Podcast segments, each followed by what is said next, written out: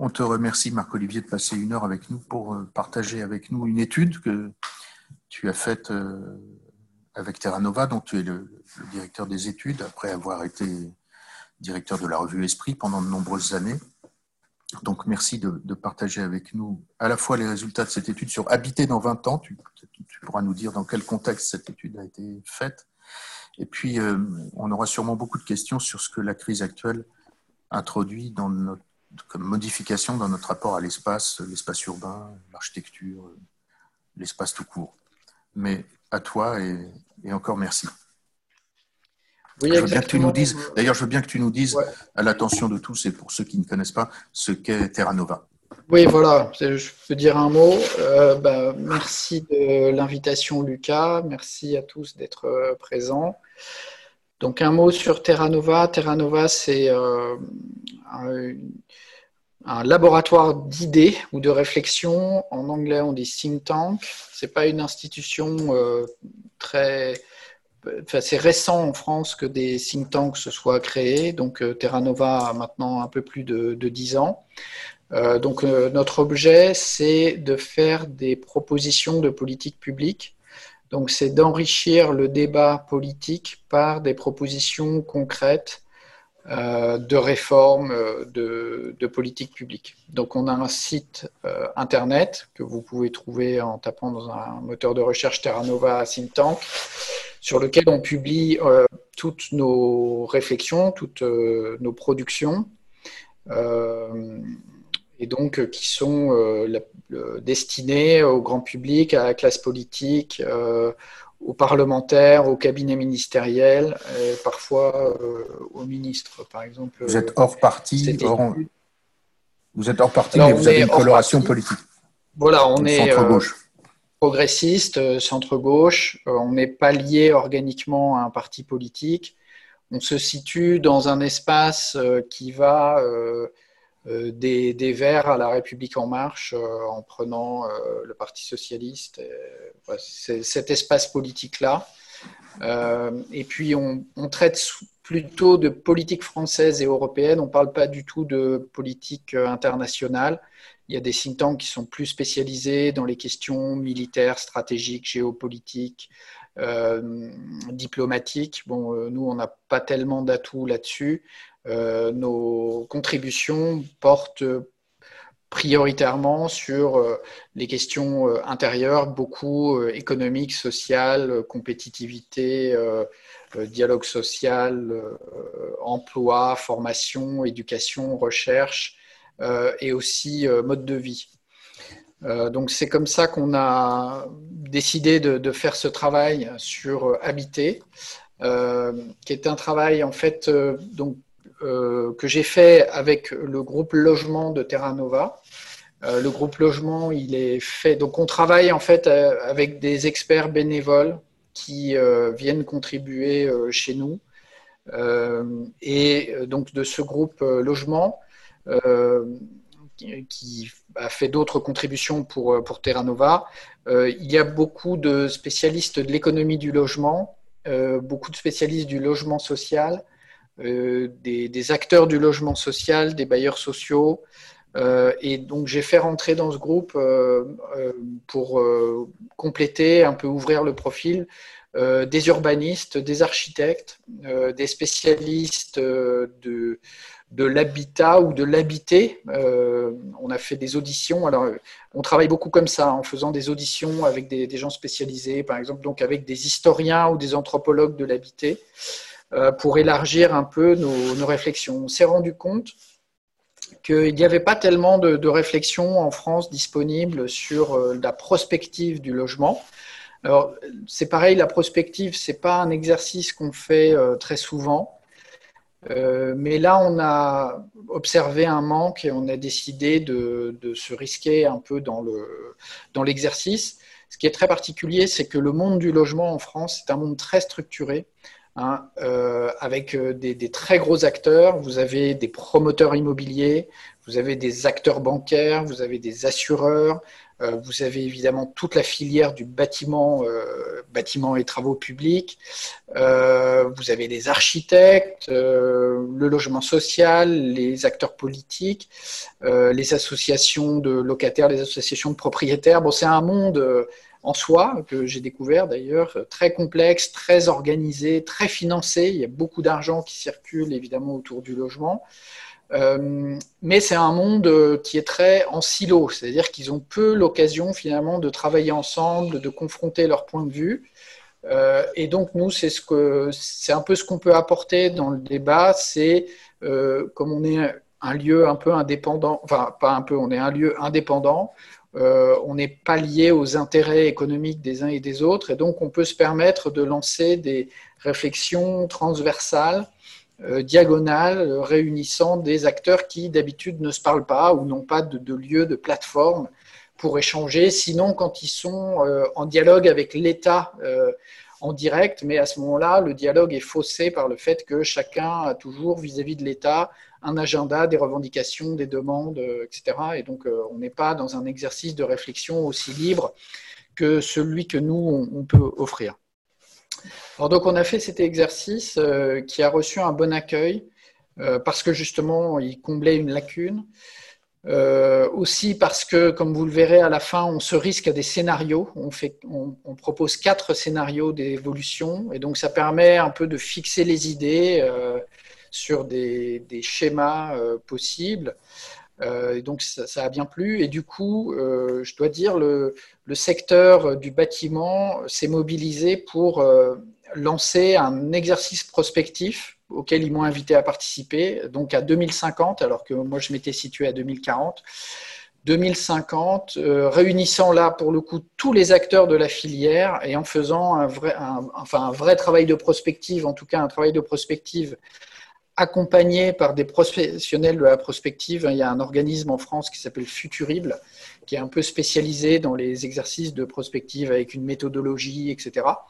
Mais je dois dire, je suis content de participer à ces travaux euh, parce que c'est bien organisé, puis il y a toute la filière, il y a vraiment, euh, c'est un peu plus systématique que ce que nous on avait fait. Mais intuitivement, on avait fait quand même euh, à peu près un exercice de prospective correct, c'est-à-dire en fait, ça consiste, et vous allez le voir dans la suite de l'exercice, à prendre les grands paramètres d'évolution, à voir comment ces paramètres peuvent varier et à partir de là de dégager des scénarios et c'est ce qu'on a fait.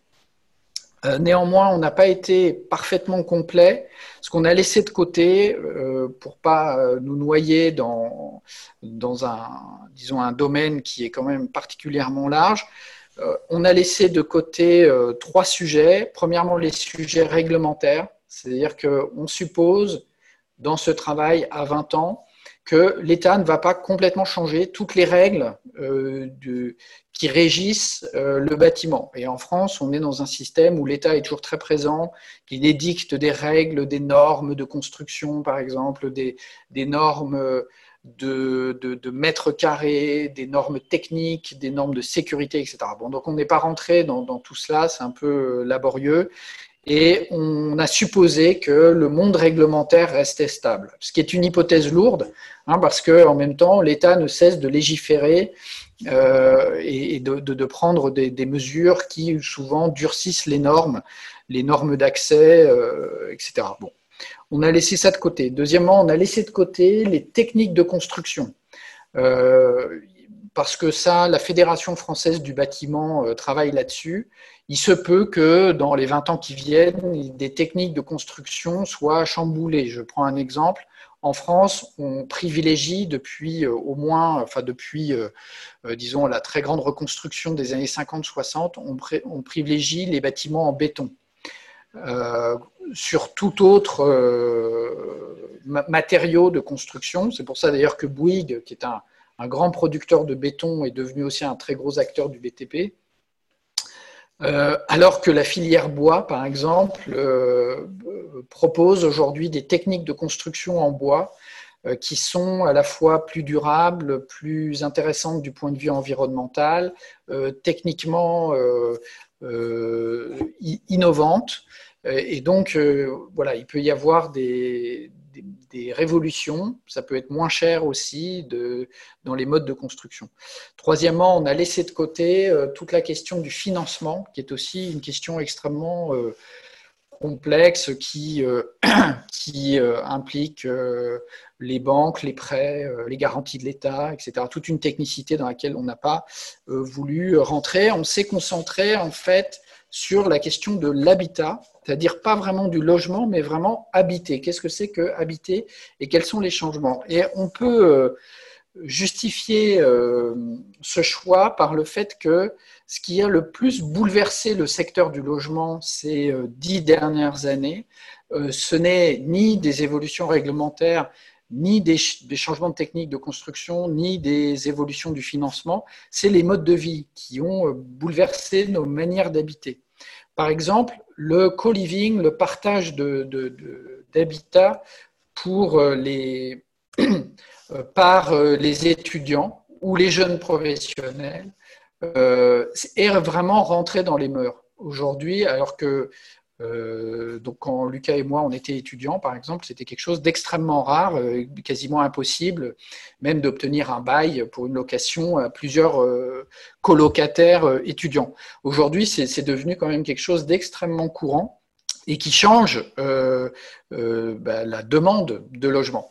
Autre transformation, le développement des locations de très courte durée liées au tourisme, donc très clairement, par exemple, Airbnb, euh, qui bouleverse euh, le secteur de la location, euh, puisque, par exemple, à Paris, enfin, une très grande partie de l'offre locative privée a été absorbée par Airbnb dans un arrondissement comme le troisième arrondissement de Paris, qui est le Marais, très central, très touristique. vous n'avez pratiquement plus aucun euh, appartements alloués sur de la longue durée parce que tout est passé en courte durée parce que ça rapporte beaucoup plus aux propriétaires.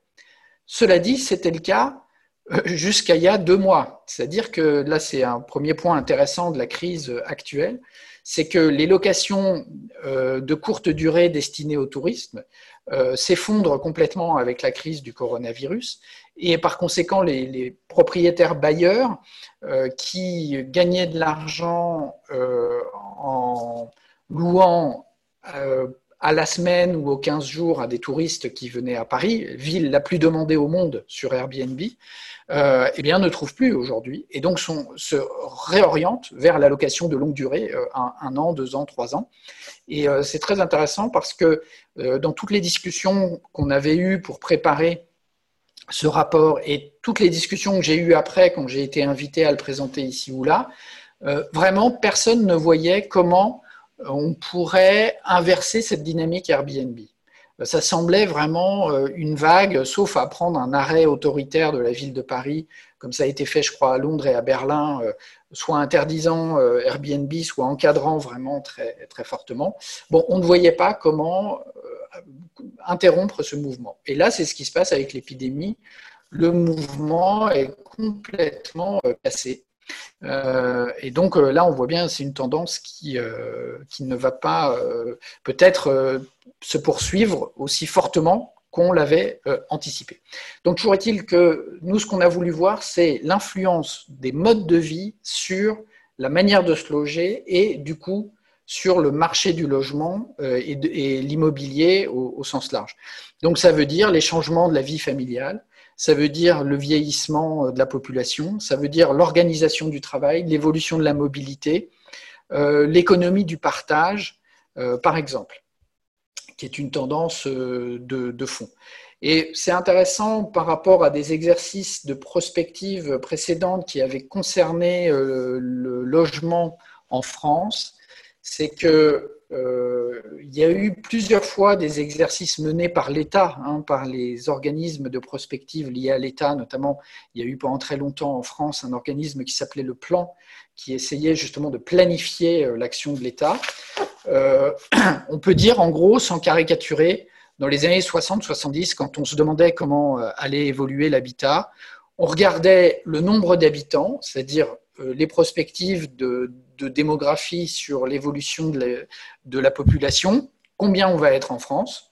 Ensuite, on disait combien il faut de mètres carrés par habitant, disons 6 euh, mètres carrés, 7 mètres carrés. donc, on calculait à partir de là, avec une simple division, bah, le nombre de mètres carrés qu'il y avait à construire. On regardait où il y avait de la place, autour de Paris, par exemple, dans les grandes plaines agricoles de Paris, et puis on se mettait à construire là. Et c'est comme ça qu'on a construit les très grandes cités HLM dans les années 50, 60, 70, où on a effectivement absorbé euh, toute une population qui était parfois dans des bidonvilles. Par exemple, à Nanterre, il y avait un des plus grands bidonvilles de la région parisienne, jusque assez tardivement dans les années 50, euh, début des années 60. Et on a répondu à un besoin de, logement. Mais on voit bien qu'aujourd'hui, on ne peut plus raisonner simplement comme ça en disant, bon voilà, on va être peut-être en 2040, on soit 72 millions et on divise, euh, voilà, on en déduit le nombre de mètres carrés. Pourquoi? Parce que on ne sait pas euh, euh, en fait, si les gens vont vivre euh, en famille, est-ce qu'on va avoir des familles de quatre personnes ou est-ce que les gens vont être seuls dans leur logement? Est-ce qu'ils vont être divorcés? Est-ce que ça va être des familles recomposées ou le retour de, familles nombreuses? Est-ce qu'il y a des populations immigrées à accueillir? Et puis surtout, la grande question, c'est où est-ce que les gens veulent habiter? Est-ce qu'ils veulent habiter à Paris, en région parisienne, en province, dans une métropole, dans une ville moyenne, dans une petite ville? Et c'est cette question-là qu'on a voulu prendre de front c'est-à-dire euh, s'intéresser vraiment à la localisation. Donc, c'est le premier point qu'on euh, aborde, c'est où allons-nous habiter d'abord dans 20 ans? Ensuite, euh, avec qui habiter?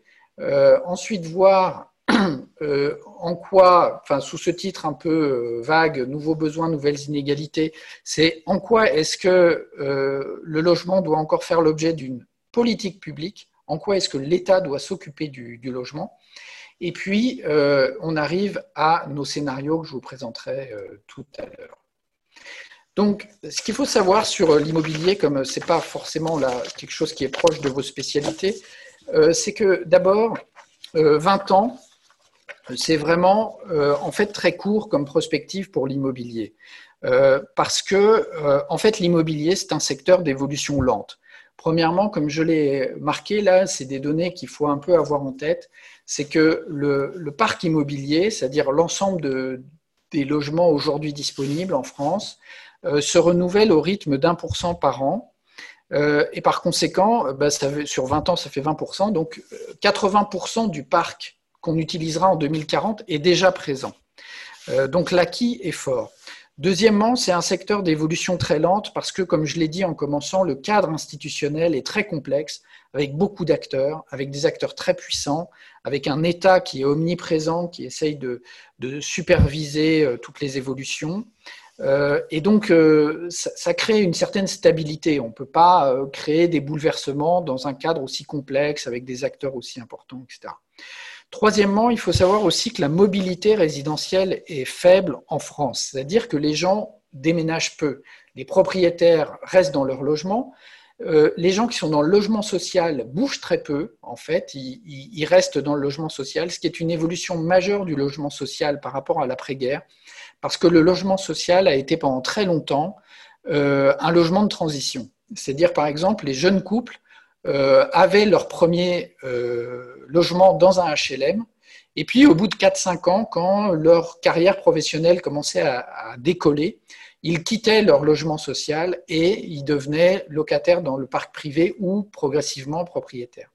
Et en fait, euh, une évolution très importante du secteur du logement social, c'est que les gens restent aujourd'hui plus dans le logement social parce qu'ils ont soit des revenus qui progressent moins que dans les 30 glorieuses, un peu par la force des choses, soit ils ont plus accès au, au parc privé parce que euh, le logement devient de plus en plus cher, surtout euh, dans les métropoles.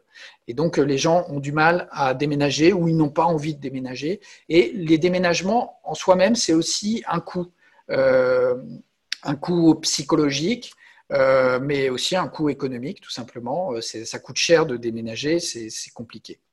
Et puis, euh, le logement évolue peu aussi parce que eh bien, le logement, c'est quand même chez soi. On n'a pas, c'est quelque chose, dans les modes de vie, ça évolue très peu, très lentement. En fait, quand on interroge des historiens, ils disent des innovations en matière de logement, c'est très très rare.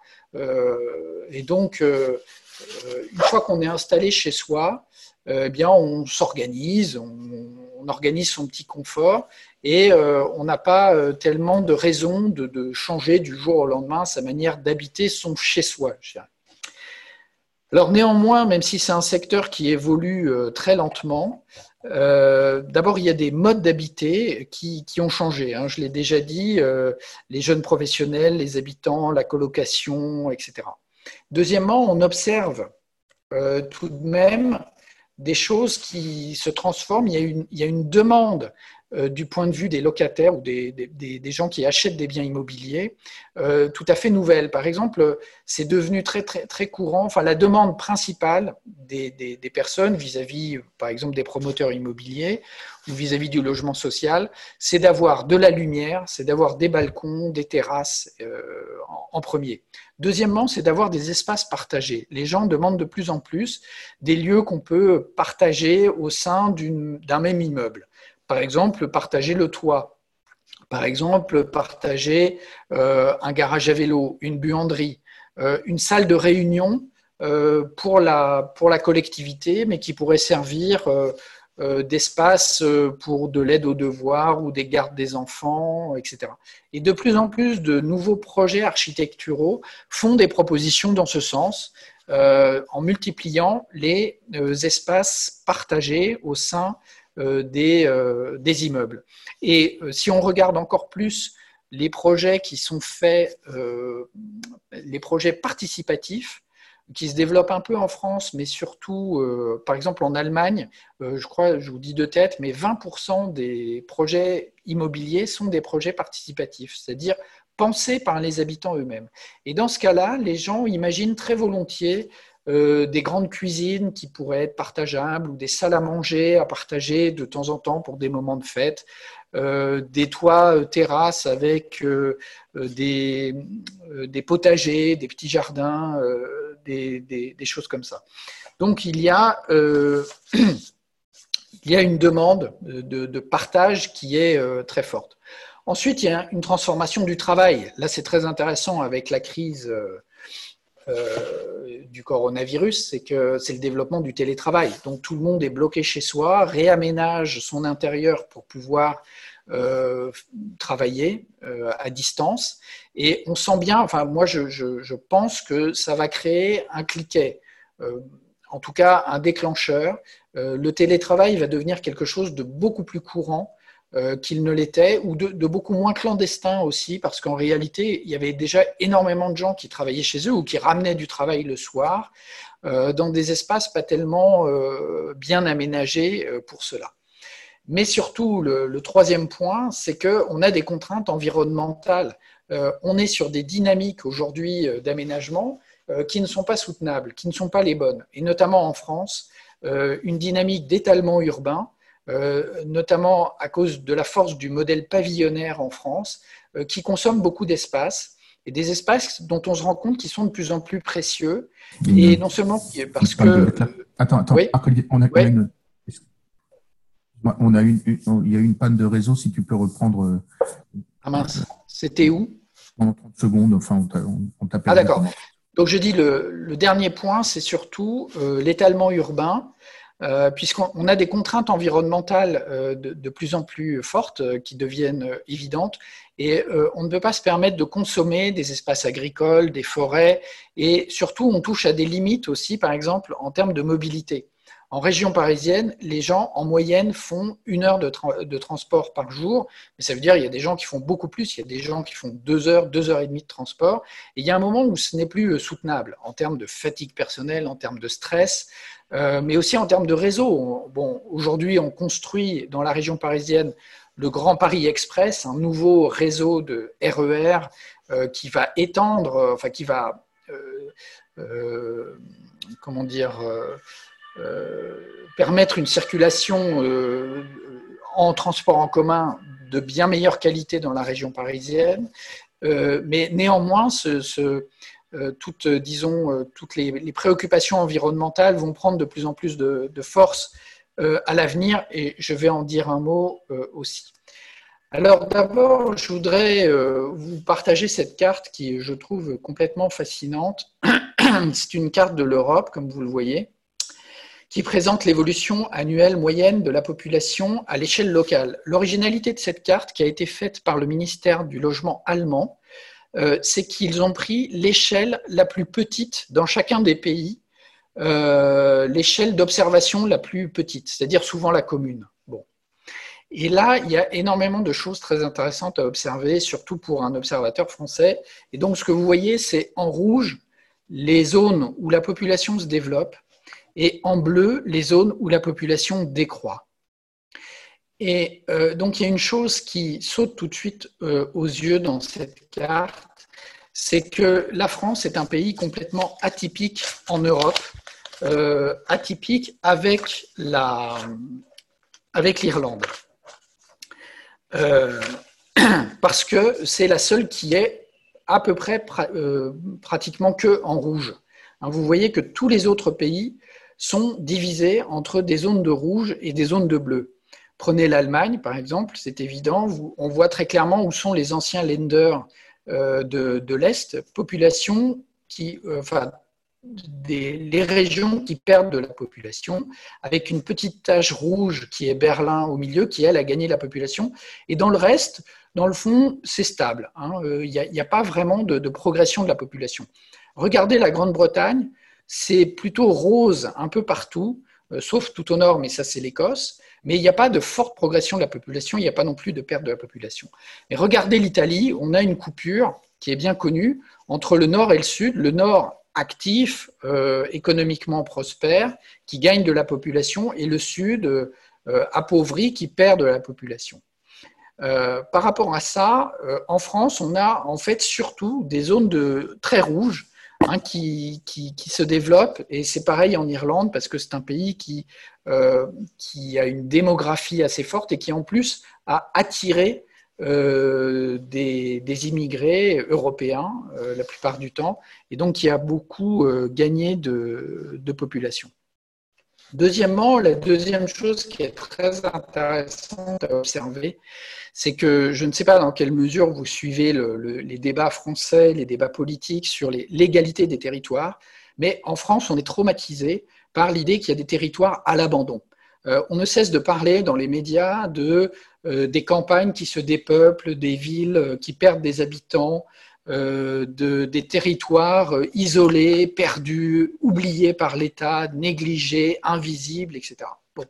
Si vous regardez maintenant cette carte, vous voyez qu'il y a effectivement quelques zones qui sont un peu en bleu, on les devine, et c'est ce que les géographes appellent depuis longtemps euh, la diagonale du vide.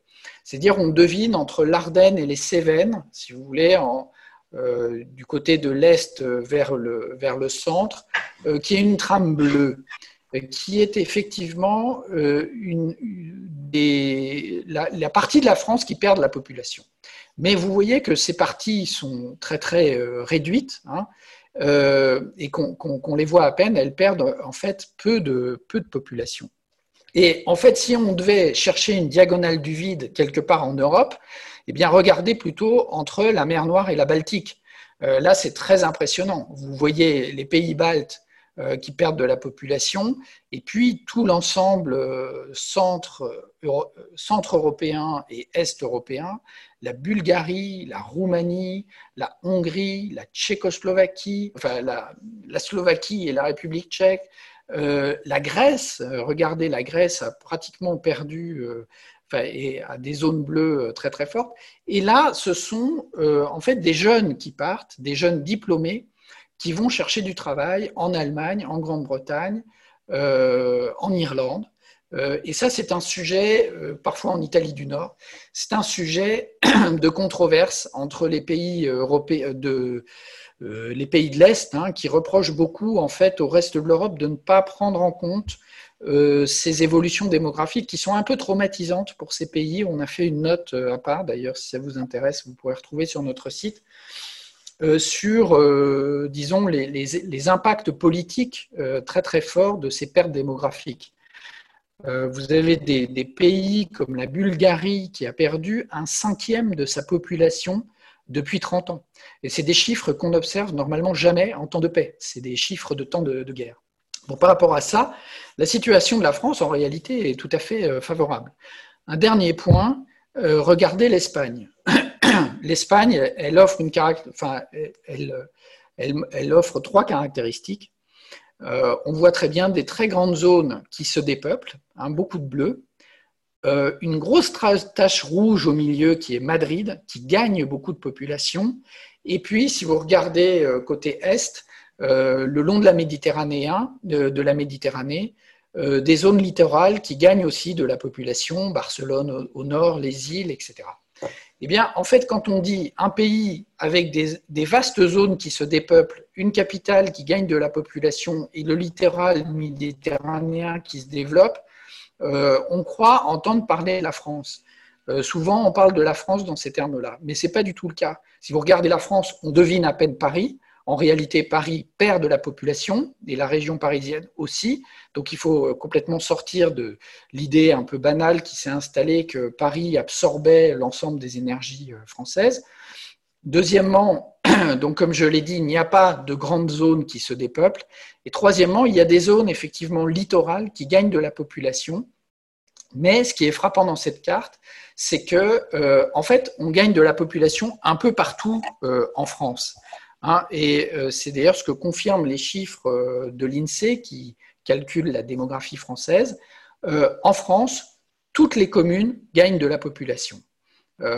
donc, sauf dans les zones de la diagonale du vide, mais par ailleurs, tout le reste, les petites communes, les communes rurales, les villes moyennes, les métropoles, tout, tout, le monde gagne de la population. Pourquoi? Parce qu'en France, la natalité est assez forte euh, et donc, euh, la, France gagne de la population et elle va continuer à en euh, gagner. Donc voilà pour cette carte. Maintenant, si on regarde ce qui se passe en 2040 en France, alors ça c'est une carte donc du, commissariat général à l'égalité des territoires, donc qui s'intéresse justement à cette question de l'égalité territoriale, et c'est sa projection en 2040. Et donc vous voyez cette carte, elle est curieusement faite parce que il y a deux choses à comprendre.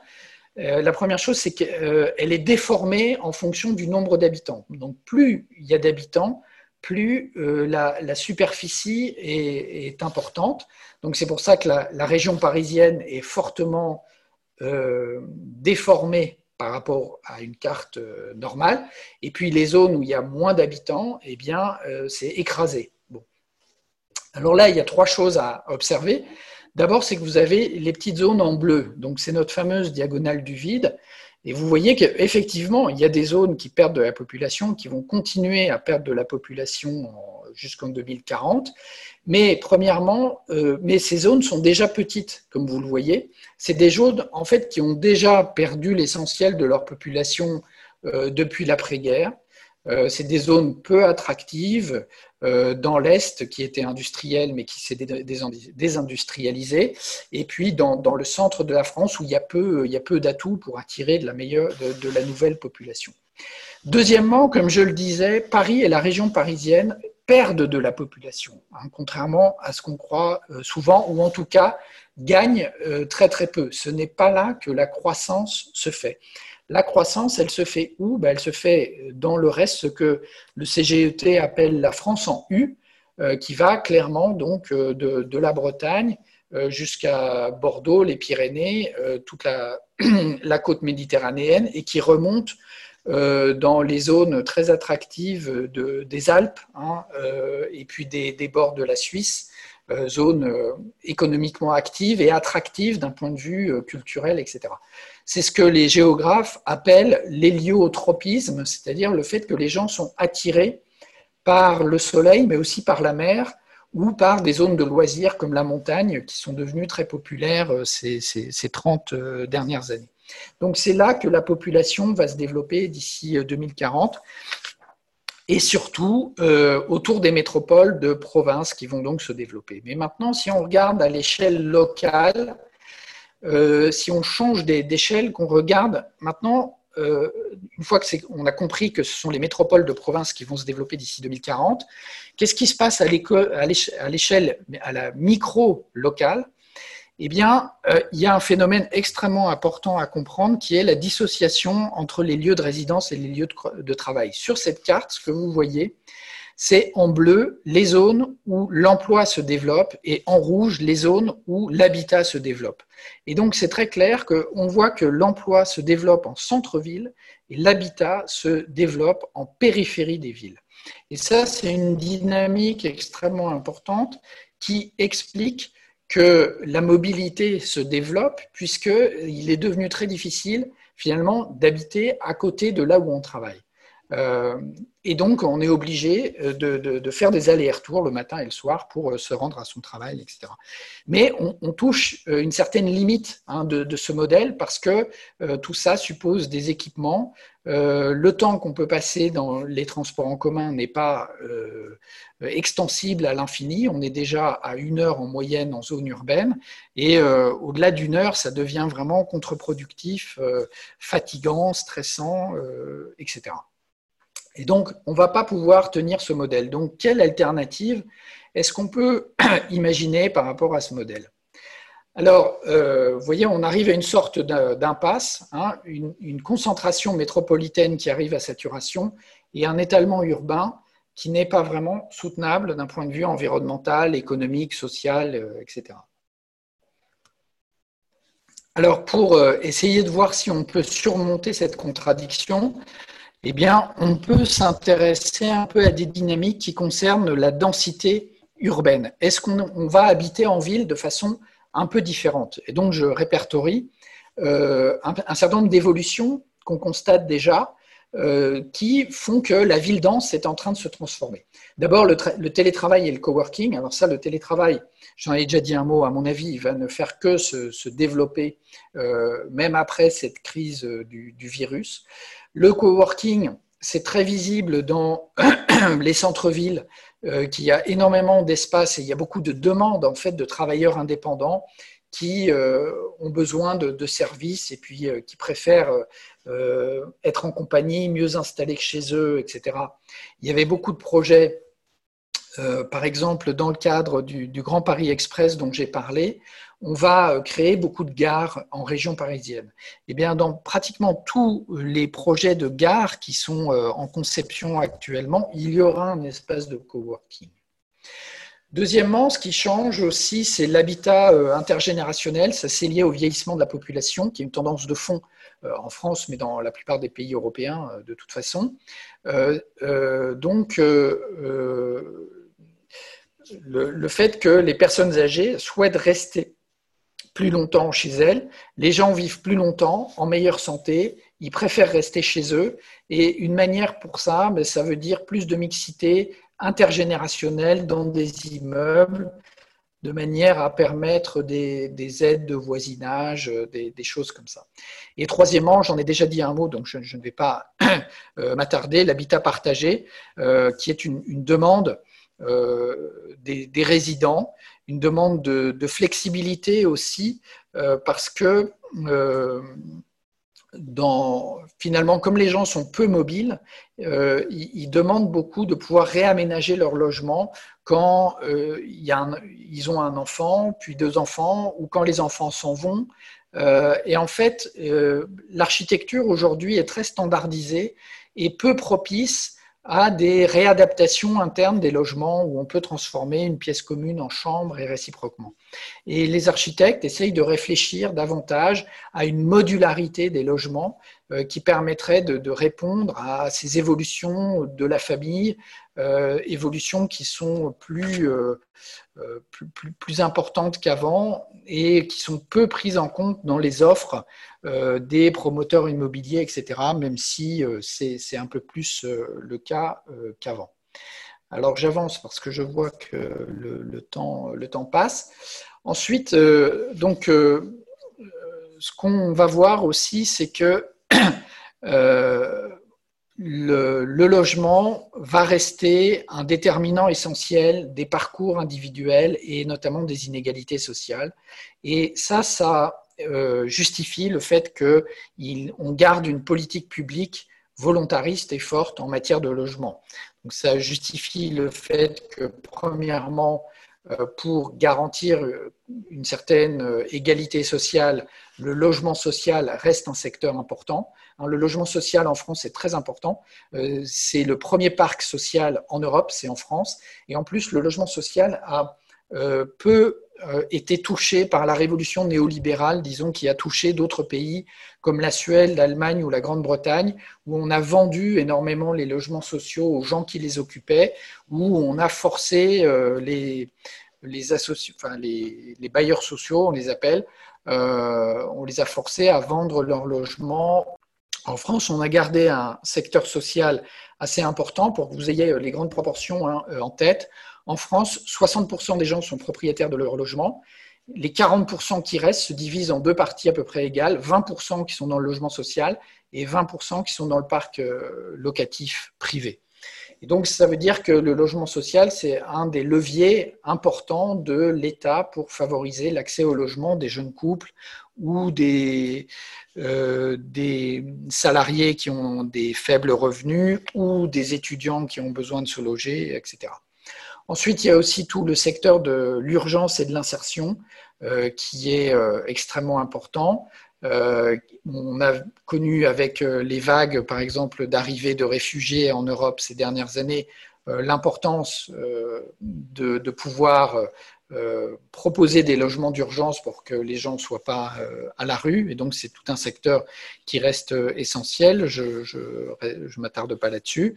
Et puis, dernier point, l'habitat durable. Hein, comme vous pouvez vous en douter, le logement fait partie de l'objectif neutralité carbone de 2050, donc les engagements euh, de l'accord de Paris. Euh, et donc pour ça, il faut euh, décarboner le secteur du logement. Ça veut dire que le logement doit consommer moins d'énergie. Ça veut dire que pour ça, il faut isoler les logements à grande échelle. Il faudrait isoler pratiquement 300 000 logements par an pour arriver à l'objectif de neutralité carbone. C'est très très cher. Pour les ménages, souvent c'est hors d'atteinte, surtout qu'ils n'en voient pas forcément le bénéfice. Et c'est un des sujets, euh, pour revenir à l'actualité, euh, des questions sur les plans de relance post-crise sanitaire.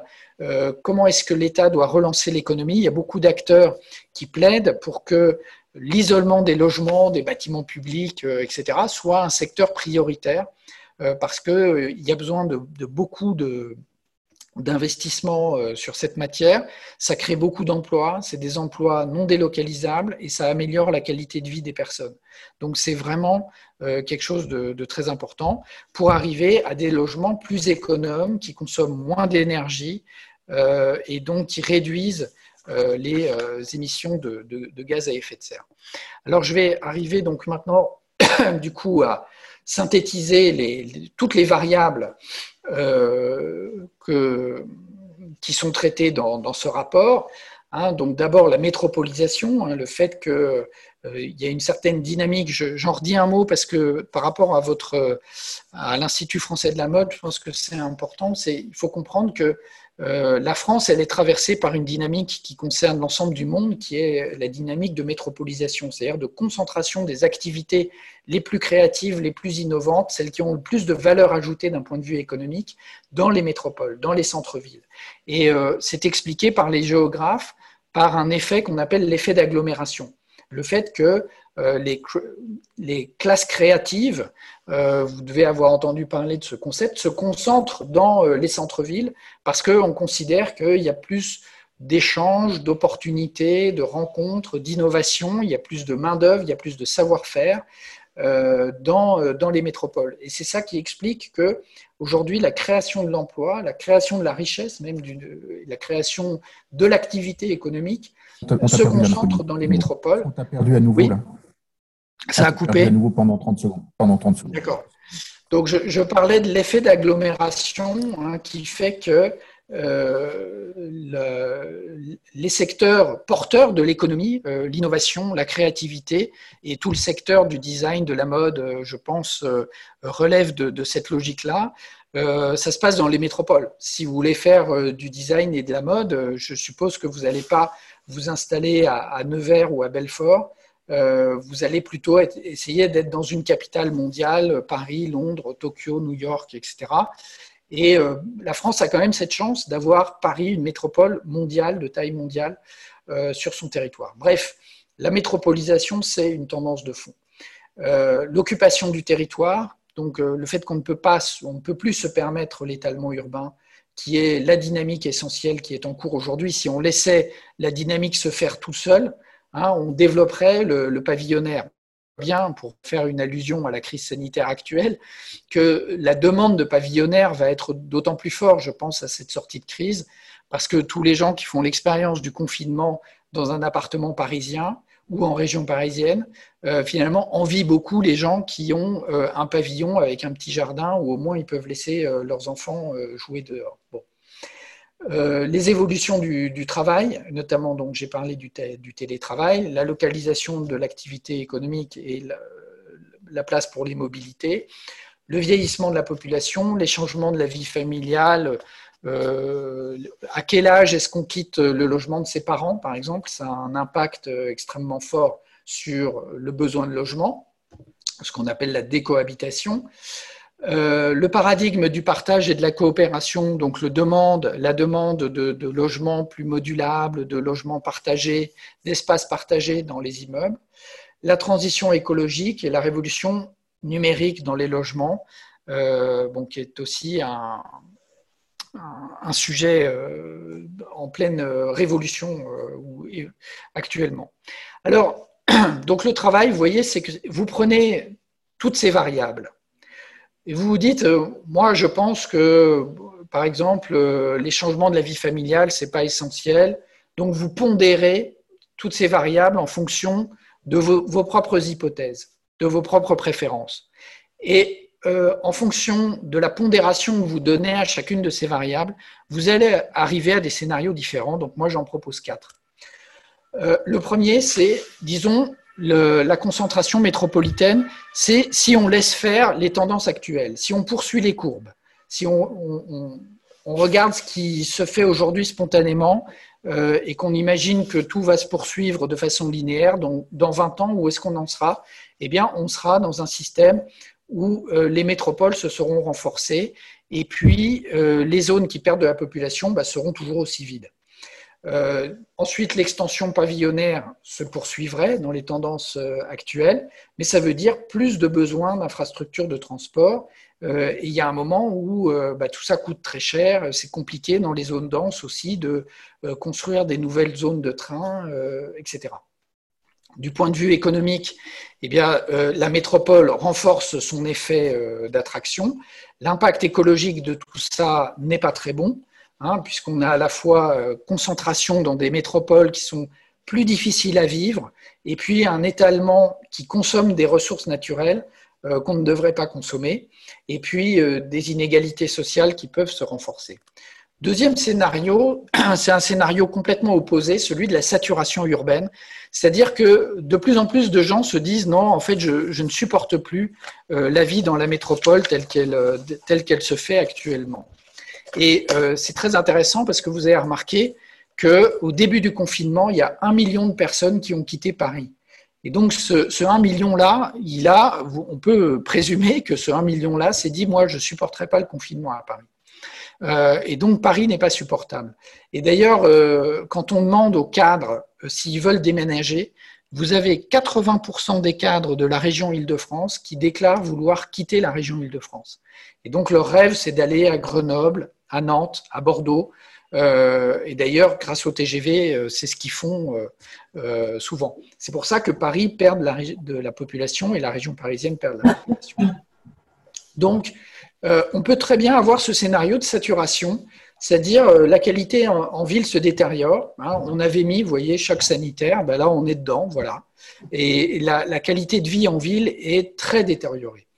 De ce point de vue, et donc il y a toute une partie de la population ben, qui va partir, qui va se dire, ben, en fait, si je revends mon trois pièces à Paris, je peux acheter une maison avec jardin à Nevers. Donc qu'est-ce que je fais à Paris, sachant que je pourrais très bien télétravailler euh, de Nevers et qu'en Nevers, à Nevers, je serais en zone peu dense et ce serait euh, beaucoup plus intéressant pour moi. Et donc, on peut tout à fait imaginer qu'il y ait de plus en plus de néo-ruraux, euh, des circuits courts qui se mettent en place, euh, des gens qui décident ben voilà, le télétravail, l'autosubsistance, euh, qui décident de travailler autrement, avec moins de stress, avec plus de temps pour eux, pour leur famille, avec un contexte plus favorable pour leurs enfants, etc. Mais ça veut dire peut-être aussi, du point de vue social, un clivage culturel, peut-être même une incompréhension hein, entre des urbains toujours plus urbains et puis des néo-ruraux qui imaginent un nouveau mode de vie. Troisième scénario, la ville du partage. Alors c'est un scénario qui imaginerait une ville dense heureuse, c'est-à-dire comment vivre dans la ville dense, mais mieux vivre, et donc euh, grâce justement aux, espaces, partagés euh, plus systématiques. Et donc euh, un logement plus adaptable, plus modulable, donc des espaces de coworking par exemple, une ville dans laquelle on vit en rythme décalé, euh, c'est-à-dire euh, des gens qui travaillent plutôt le matin, plus tard le soir, enfin, plus tout le monde sur les mêmes séquences de rythme qui fait que la ville est engorgée, embolisée en permanence parce qu'il y a trop de monde partout, toujours concentré au même endroit. Euh, donc avec une souplesse du, travail, des rythmes décalés, un impact écologique plus favorable parce que finalement les gens arriveraient à vivre mieux dans la ville dense avec moins de transport, en se projetant moins vers le périurbain. Euh, et puis euh, la solidarité comme réponse de proximité à toutes les, difficultés de la vie urbaine. Et dernier scénario, le réseau des métropoles,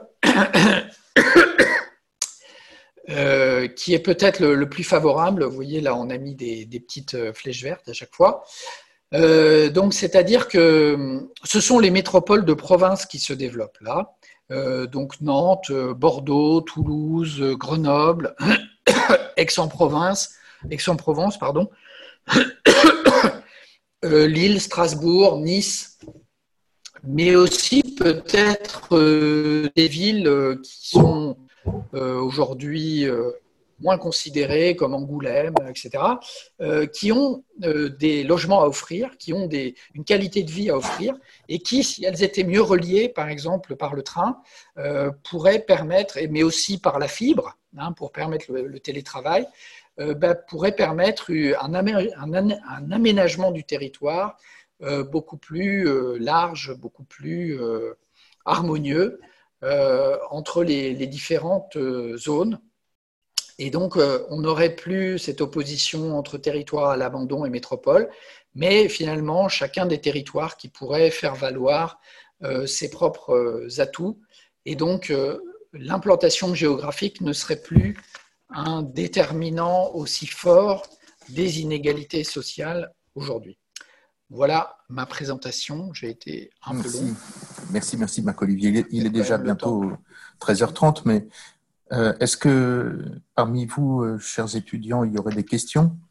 Euh, Est-ce que tout ça vous parle? Évidemment, il y a plein de, conséquences sur, nos métiers à tous. Émeric. Oh oui, j'ai une question. Merci pour votre intervention, c'était vraiment passionnant. moi, j'ai une question concernant plutôt bah, notre secteur. Est-ce que vous pensez que le fait que les gens peut-être beaucoup plus rester chez eux. Euh, on voit bien avec le confinement, les gens consomment plus euh, euh, des produits de bricolage ou des, meubles pour mieux aménager leur appartement, etc. Est-ce que vous pensez que ça va, continuer dans la tendance où les gens consomment beaucoup moins de vêtements et vont beaucoup plus faire attention à la qualité, à, peut-être au partage du vestiaire? Qu'est-ce que vous en pensez, vous, au niveau de la consommation des vêtements? Oui, euh, euh, je, pense que donc une de mes hypothèses de fond, c'est que euh, l'économie du partage va se développer. Hein, c'est ce qu'on a vu, ce qui a révolutionné le secteur de l'automobile, c'est le développement du partage qui était considéré comme quelque chose d'improbable par les spécialistes de la consommation il y a encore 15 ou 20 ans, où les gens disaient la voiture, c'est un truc vraiment très personnel c'est statutaire, ça marque un statut social. Eh bien, en fait, pour euh, votre génération, la voiture, c'est beaucoup moins euh, quelque chose d'important. C'est plus du tout le premier objet de consommation auquel on veut accéder quand on devient indépendant financièrement, parce qu'on accepte beaucoup plus de partager sa voiture qui était considéré avant comme une extension du chez-soi. En fait, maintenant, non, c'est considéré comme en fait un, bien économique qu'on peut valoriser en le louant ou en le partageant, etc. Et donc, ce paradigme du partage, est-ce qu'il peut se développer beaucoup plus? Alors, c'est ce qu'on voit un peu euh, pour les vêtements, je crois. Il y a tout à la fois, il y a le côté vintage, évidemment, de, euh, sur des vêtements de marque, euh, des choses comme ça. Mais plus largement, je pense que les, les, reventes, le partage, le, fait, bon, peut-être pas de la location, c'est marrant parce que moi, par exemple, nos bureaux sont installés dans un immeuble du 3e arrondissement, donc on est vraiment dans le marais, etc. Eh bien, c'est installé l'année dernière une petite start-up au-dessus de chez nous euh, qui fait de la location de vêtements. Hein, c'est leur modèle économique. Je ne sais pas du tout euh, s'ils s'en sortent ou pas. Il s'appelle comment? Mais euh, c'est, en tout cas, c'est le projet qu'ils ont développé. Donc, moi, je, je, pense que c'est tout à fait possible que le, partage, mais aussi l'autoproduction, se développe, peut-être en partie pour le logement, pour le vêtement, pardon, parce que peut-être que les gens, c'est ce qu'on voit avec les masques, hein, les gens sont mis à fabriquer leurs masques en tissu eux-mêmes, ils ont sorti les machines à coudre, euh, etc. Bon, en même temps, il y a des limites à ça, on ne peut pas non plus euh, se faire un costume pour le travail, mais on voit bien que s'il y a plus de télétravail, euh, on a moins besoin d'être habillé en costume de bureau, etc. Euh, donc on est plus en casual à la maison, en détendu, euh, etc. Donc ça peut avoir un impact aussi pour le secteur du vêtement. C'est quelle start-up dont tu parles qui est au-dessus de chez vous? Euh, ah, il faudrait, que je te retrouve le nom parce que j'ai oublié. C'est pas un bon nom parce que je l'ai pas retenu, tu vois. Elliot, Bonjour, Elliot diplômé d'il y a deux ans, 2017. Euh, moi, j'avais une question sur, euh, justement, vous parlez du partage. Euh, la location, vous avez dit que 60% des gens sont propriétaires aujourd'hui. Comment vous le voyez évoluer ça? Est-ce que, enfin, si par exemple les, ça se continue à se concentrer dans les villes, que vous pensez que du coup il va y avoir plus de locataires? J'ai vu que même Elon Musk a annoncé là qu'il avait revendu tous ses biens, y compris ses maisons. Donc j'imagine qu'il va vivre uniquement en Airbnb. Je ne sais pas si c'est une tendance qui va, se faire ou pas. J'aimerais bien avoir votre avis là-dessus. Ouais. Euh, alors c'est difficile et justement euh, euh, la crise actuelle peut avoir des effets tout à fait contradictoires. Donc la tendance de fond en France, c'est que il y a un désir d'être propriétaire. Les gens souhaitent être propriétaires. ça c'est très très clair. et en revanche, ce qui est moins clair, c'est jusqu'à présent l'État a plutôt privilégié cette option en disant oui, euh, vous souhaitez devenir propriétaire, on va vous aider à devenir propriétaire. Donc en faisant des, prêts à taux zéro, euh, des, choses comme ça. Maintenant, d'un point de vue global, c'est pas forcément un bon calcul euh, économique. D'abord, ça. par exemple, on voit très bien que en Allemagne, il y a beaucoup moins de propriétaires qu'en France et c'est beaucoup plus facile de se loger, sauf à Berlin, mais ça c'est très particulier parce que la, population a augmenté euh, brusquement dans les dernières années. Mais en fait, si vous euh, l'inconvénient du fait qu'il y ait plus de gens propriétaires, euh, bah, c'est que vous avez moins de mobilité résidentielle. Hein. C'est-à-dire que les, une fois que vous êtes propriétaire, bah, vous, ne bougez plus de, de, là où vous êtes. Et ça peut être un inconvénient, surtout quand l'activité économique, elle, est très mobile et donc suppose plutôt euh, une mobilité des, salariés. C'est-à-dire qu'il y a des gens pour qui ça peut être un piège. Euh, s'ils sont, euh, par exemple, faiblement qualifiés et qui sont très dépendants de l'activité économique qui est proche de chez eux, une fois qu'ils sont propriétaires, si leur boîte ferme, si leur usine, mettons, ferme, eh ben, ils se retrouvent au chômage mais au lieu de se dire, bon, ben, c'est pas grave, je vais rebondir ailleurs, je vais changer, il n'y a plus d'activité dans ma région, donc je vais aller dans une zone où l'activité se développe, on se rend compte que les gens finalement sont un peu bloqués sur leur territoire en se disant, oui, ben, bon, mais je suis quand même propriétaire de mon bien, je vais plutôt rester là, je ne vais pas prendre de risques. Et à ce moment-là, euh, et ben, finalement, ils sont perdants dans le calcul parce qu'ils restent dans une zone qui est économiquement sinistrée, alors que leur avantage, ce serait de bouger.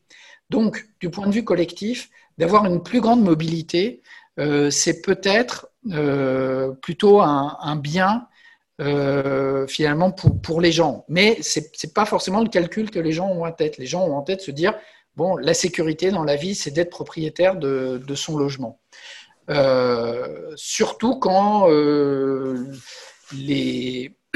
l'évolution de l'immobilier fait que vous gagnez un patrimoine. Il faut savoir aussi que l'essentiel du patrimoine des ménages, euh, c'est de l'immobilier. En fait, ce que les gens possèdent, quand, ils possèdent quelque chose, ce qu'ils possèdent dans leur patrimoine, c'est de l'immobilier. Donc, euh, politiquement, c'est aussi euh, très sensible parce que bah, toucher à l'immobilier, c'est toucher au patrimoine des gens. Donc, est-ce que ça va se développer? Moi, je dirais, la tendance spontanée, ce serait plutôt oui, les gens veulent être propriétaires. Et jusqu'à présent, l'État a plutôt encouragé ce mouvement. Euh, maintenant, je pense qu'il y aurait des raisons pour que l'État change de stratégie et tienne un discours inverse en disant, vous savez, en fait, il y a aussi beaucoup d'atouts à être plutôt locataire parce que euh, vous immobilisez pas d'argent, vous êtes plus euh, mobile, vous êtes plus réactif par rapport à l'emploi et c'est aussi, ça présente aussi un certain nombre d'atouts. D'accord, merci. Et l'impact de cette crise sur le marché de l'immobilier, tu le vois au niveau des prix, tu vois déjà se dessiner quelque chose? Je ne sais pas si tu as des idées. Alors, bah, figure-toi qu'on a publié euh, hier matin une note euh, sur euh, l'impact de la crise sanitaire sur l'immobilier. En fait, pour le moment, c'est difficile à dire, ça peut aller dans les deux sens. Parce que tu peux avoir d'un côté euh, un mouvement euh, vers le pavillonnaire, très clairement, euh, en dehors des métropoles. Des gens qui se disent bon, ok, avec deux gamins, je tiens pas, donc il faut absolument que je m'achète un pavillon, même si je suis à deux heures de Paris, c'est pas grave, je ferai du télétravail. Et donc, on peut complètement avoir cet effet-là. Et puis, d'un autre côté, si la reprise de l'activité économique est très faible, si on a beaucoup de chômage, euh, si la croissance ne repart pas, on peut rentrer plutôt dans un cycle déflationniste qui aura un effet sur le logement, donc de baisse des prix du logement, d'autant plus que le tourisme va baisser, le tourisme Airbnb va baisser, donc il va y avoir moins de tension sur euh, la demande, euh, et donc on peut peut-être anticiper une baisse des prix du logement qui rendrait à nouveau attractif le logement en centre-ville, puisque c'est là que le, prix du logement a le plus augmenté. Ce qu'il faut avoir en tête, hein, que en fait, euh, le prix du logement augmente dans les métropoles, mais il est, stable partout ailleurs ou même légèrement en régression. Il y a des gens qui sont propriétaires de leur logement à Nevers. Euh, en fait, leur patrimoine s'érode d'année en année. Donc voilà, plus peut-être s'il y a une reprise de l'inflation, ce qui serait le... Alors là, c'est plus à moyen terme, hein, mais comme l'État est en train de s'endetter on va avoir des dettes euh, très fortes. Une des manières efficaces de, enfin, de réduire les dettes, c'est de laisser partir l'inflation. Et donc, si l'inflation part, ça veut dire que les, rentiers, notamment les propriétaires, vont voir leur patrimoine s'éroder au fur et à mesure, puisque c'est ça que, fait l'inflation. Donc, ce serait relativement moins intéressant d'être propriétaire. On lit plutôt des papiers sur l'absence de reprise d'inflation et la création de bulles notamment dans, l'immobilier. Enfin, c'est plutôt la dominante euh, de ce qu'on dit en ce moment. Euh, tu veux dire depuis la crise? Oui, ouais, depuis la crise, le papier de, Boissieu, Lorenzi, tout ça, je ne sais pas si tu as vu ça. Ouais, bah écoute, euh, hmm. c'est pas le de bulle, moi je crois pas. De, et d'inflation, moi je pense qu'il va y avoir plutôt une déflation générale Mmh. Euh, le pétrole est très très bas, les matières premières sont très très basses.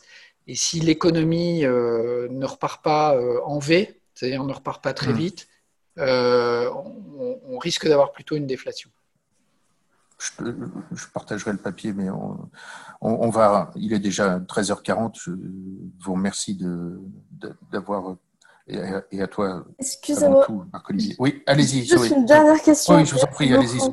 Euh, bah déjà, merci beaucoup. Je ne sais pas si vous savez, enfin moi j'ai eu l'occasion de travailler en fait avec l'ameublement français qui ont une bulle de, enfin qui ont un, comment dire, une cellule de réflexion prospective justement sur l'habitat de demain qui s'appelle Domocité, euh, justement où ils réfléchissent avec des designers, des créateurs d'ameublement à comment rendre cet habitat flexible, coworking, intergénérationnel, etc. Enfin si ça vous intéresse, je peux vous bien. Merci. ah oui, très bien, oui, je veux bien. parce ah, que J'ai mis le lien dans, dans, la, dans la. Merci Zoé, j'ai mis. C'est bien ça, ameublement.com euh, slash de cité euh, oui, c'est ça, ça me semble ça. Mais sinon, de toute façon, je peux vous faire un mail si vous voulez merci. avec les infos.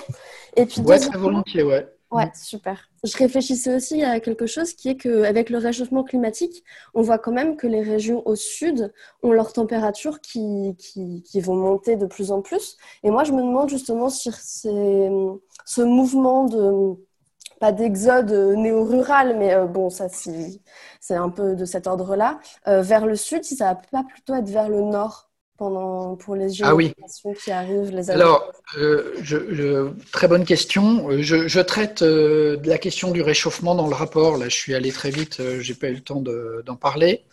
Alors, première, le réchauffement, ça se joue à trois niveaux. Premièrement, il y a un réchauffement global, mais à l'échelle locale, on ne sait pas ce que ça va donner. donc, euh, bon, on a des projections, effectivement, qui montrent que euh, ce sera probablement plus euh, au sud. et donc, effectivement, si vous voulez vous acheter une maison secondaire, je vous recommande plutôt de l'acheter dans les Ardennes aujourd'hui où elles sont très peu chères et les Ardennes seront peut-être auront le climat de la Bourgogne peut-être dans, dans, 20 ans ou 30 ans. Euh, et puis, on voit très bien que la Bretagne, par exemple, est la région de France qui va être le moins touchée par le réchauffement parce qu'elle est, refroidie des deux côtés par, euh, par la mer. Bon. Mais il y a quand même une incertitude, il peut y avoir des effets. Alors, par exemple, la montagne peut être plus intéressante aussi. En revanche, ce qui est sûr, c'est que le centre-ville va devenir plus difficile à vivre avec le réchauffement. Au moment de la canicule de 2003, on a mesuré que l'écart entre Paris-Centre euh, la campagne autour était de 8 degrés. Et donc s'il fait 30 euh, degrés, à, si vous voulez, dans la plaine de Versailles, il fait 38 à Paris-Centre. Et ça fait une vraie différence entre 30 et 38. Et donc il y a beaucoup de projets pour euh, voir comment refroidir la ville. Mais c'est très très compliqué, il faut verdir, il faut verdir les toits, il faut absolument éviter les grandes places complètement bitumées, etc. Mais donc le centre-ville va devenir peut-être euh, invivable, ou disons, ça va être l'équivalent de Séville euh, au mois d'août euh, à Paris. Hein. C'est à peu près ça qu'on anticipe, donc ça va être assez complexe. Et puis, troisième point, les fragilités environnementales, elles sont de différents ordres. C'est-à-dire qu'effectivement, il y a le réchauffement pur, c'est-à-dire les canicules, mais il y a d'autres choses. Il y a les incendies qui peuvent être plus nombreux, notamment euh, dans le sud-ouest, dans les Landes. C'est un risque qui est plus important. Euh, deuxièmement, les épisodes de pluie euh, très très fortes concentrées sur un secteur, hein, ce qu'on appelle un épisode Sévenol, donc avec des crues, des inondations, etc., qui vont être aussi plus nombreuses. Et donc ça, c'est un problème pour toutes les villes qui sont le long de fleuves, euh, donc euh, la Garonne, la Meuse, euh, etc. Et troisièmement, il y a quelque chose qui est très peu visible, qui sont les, terres argileuses, qui, avec le réchauffement, vont se sécher, vont se rétracter, et donc vont provoquer des déplacements de terrain qui peuvent affecter les fondations d'un certain nombre de maisons. Et donc, euh, il y a des zones en fait qui vont plus être euh, habitables du tout parce que euh, les sols vont bouger et, probablement abîmer les maisons et les rendre inhabitables. Et donc, les effets du réchauffement, ils peuvent être quand même de multiples natures et encore difficiles à envisager de façon très précise à l'échelle locale. Je vous remercie. Merci beaucoup. Et merci pour le lien. Donc, Marc-Olivier, le lien euh, donné par Zoé, tu peux le trouver à, droite dans la colonne euh, discussion. Je ne sais pas si tu vois sur Zoom. Là. sinon, je vais t'envoyer. Euh... Oui, mais j'ai conversé, mais je n'arrive pas à le faire. Euh, non, mais je t'enverrai tout ça par, je veux bien que par, par mail. Donc, pour, pour finir, ah, bah, voilà, mais je vais te l'envoyer. Merci beaucoup à, toi, Marc-Olivier, on a dépassé l'heure. Juste pour dire que dans cette, euh, dans cette crise, il y a des analyses euh, assez convergentes sur le, le lien entre la, la pandémie et l'hyperdensité des villes. Euh, mm. Et, et c'est pas uniquement Europe Écologie Les Verts qui parle de, de bombes virales à propos des métropoles hyperdenses. le président du Conseil Covid, Jean-François Delfrécy, parle d'une maladie des grandes villes. Euh, Didier Sicard aussi, bref. Et alors, juste pour terminer, une, belle citation de Jean-Jacques Rousseau dans l'Émile, à propos d'épidémie de, de l'époque. Il parle d'hommes entassés comme des moutons qui périraient tous en très peu de temps. L'haleine de l'homme est mortelle à ses semblables. Cela n'est pas moins vrai au propre que figuré. Les villes sont le gouffre de l'espèce humaine. Mais à l'inverse, euh, le débat porte, euh, enfin c'est un débat très actuel sur le fait qu'à Hong Kong, qui est la ville la plus dense du monde, euh, on a réussi à maîtriser l'épidémie. Donc des débats très actuels sur, sur tout ça, des débats qui nous touchent aussi parce que nous, nous qui sommes en train de réaménager l'espace de l'IFM euh, vous imaginez bien que les, les, grands open space dont on, qui, sont là sur le papier vont pas tout à fait être adaptés à, l'époque. Donc, on va plutôt être en flexi, euh, flex, flex office. Donc, personne n'a d'affaires sur place. Euh, mm. On apporte son ordi, on le branche, on s'en va. voilà à peu près vers quoi on se, on se dirige à notre modeste échelle. En tout cas, merci d'ouvrir notre esprit sur toutes ces questions euh, fondamentales. J'ai appris aussi dans l'actualité un concept que je connaissais pas, qui est l'urbanisme tactique. Vous, avez, vous savez ce que c'est que l'urbanisme tactique? C'est ce qui se fait actuellement à Paris, par exemple, mais partout, c'est-à-dire euh, aménager provisoirement des, espaces euh, adaptés à la situation, à savoir des pistes cyclables, des, des parkings euh, adaptés beaucoup plus grands à la périphérie des villes pour, pour éviter la saturation des gares. Enfin voilà. Un grand merci, Marc-Olivier. On, on, peut te retrouver le dimanche en ligne dans une émission célèbre qui est Le Nouvel Esprit Public, animée par Philippe Meyer. Donc pour les étudiants qui ne connaissent pas, vous tapez Le Nouvel Esprit Public et c'est le dimanche à 11h. Et puis, donc, le site de Terra Nova, où on peut retrouver cette étude. Oui. Et, d'autres choses plus. Donc, et d'autres, parce qu'on a décidé depuis le début de l'épidémie de contribuer à l'éclairage de la situation. Et donc, on publie une note par jour sur euh, le coronavirus, enfin, ou sur l'ensemble de la crise sanitaire qu'on traverse. Hier, c'était sur le logement. Aujourd'hui, c'est sur la politique culturelle. Et demain, je vous recommande euh, particulièrement, on va sortir une étude extrêmement fouillée qui fait une quarantaine de pages de comparaison des stratégies nationales de lutte contre le virus, euh, qui euh, montre que la France s'en sort pas si mal, quoi qu'on dise, et qu'en revanche, les deux pays qui consomment le plus pour leur santé, les États-Unis et la Suisse, font partie des pays qui gèrent le plus mal cette crise. Euh, pour la Suisse, on ne savait pas. Pour les États-Unis, on, avait, on, le voyait en gros. On le voyait en gros, mais euh, euh, voilà, pour la Suisse, c'est une vraie surprise. Et il y a, d'autres surprises, par exemple le fait que la Grèce gère très bien la crise. et donc l'auteur essaye de, de, comprendre pourquoi. Parce que les écarts entre pays vont de 1 à 600 dans l'impact en nombre de morts. Donc c'est un écart absolument phénoménal. Euh, et donc pourquoi est-ce que certains pays font beaucoup mieux que d'autres? C'est vraiment euh, un sujet très, très complexe, mais euh, vraiment intéressant. Bah donc c'est certain que cette étude, on va en parler. Donc merci beaucoup d'avoir passé du temps avec nous, Marc-Olivier. Quant à nous, on se retrouve le 2 juin pour notre dernière série qui aura lieu tous les mardis du mois de juin. D'ici là, au mois de mai, on n'a pas de, je sais, pour diverses raisons qui sont liées à votre calendrier. Notre prochain rendez-vous est le 2 juin. On parlera de l'alpaga en première heure, la culture de textile au Pérou. Et puis on parlera des soft skills en deuxième heure sur l'évolution des compétences en entreprise. Merci beaucoup, Marc-Olivier. Merci à vous tous et toutes. Et merci d'avoir dépassé l'heure. Euh, à bientôt et, bonne journée. Merci. Au revoir. Merci. Au revoir. Au revoir. Merci. Au revoir. Salut Marc-Olivier. Merci. Merci beaucoup.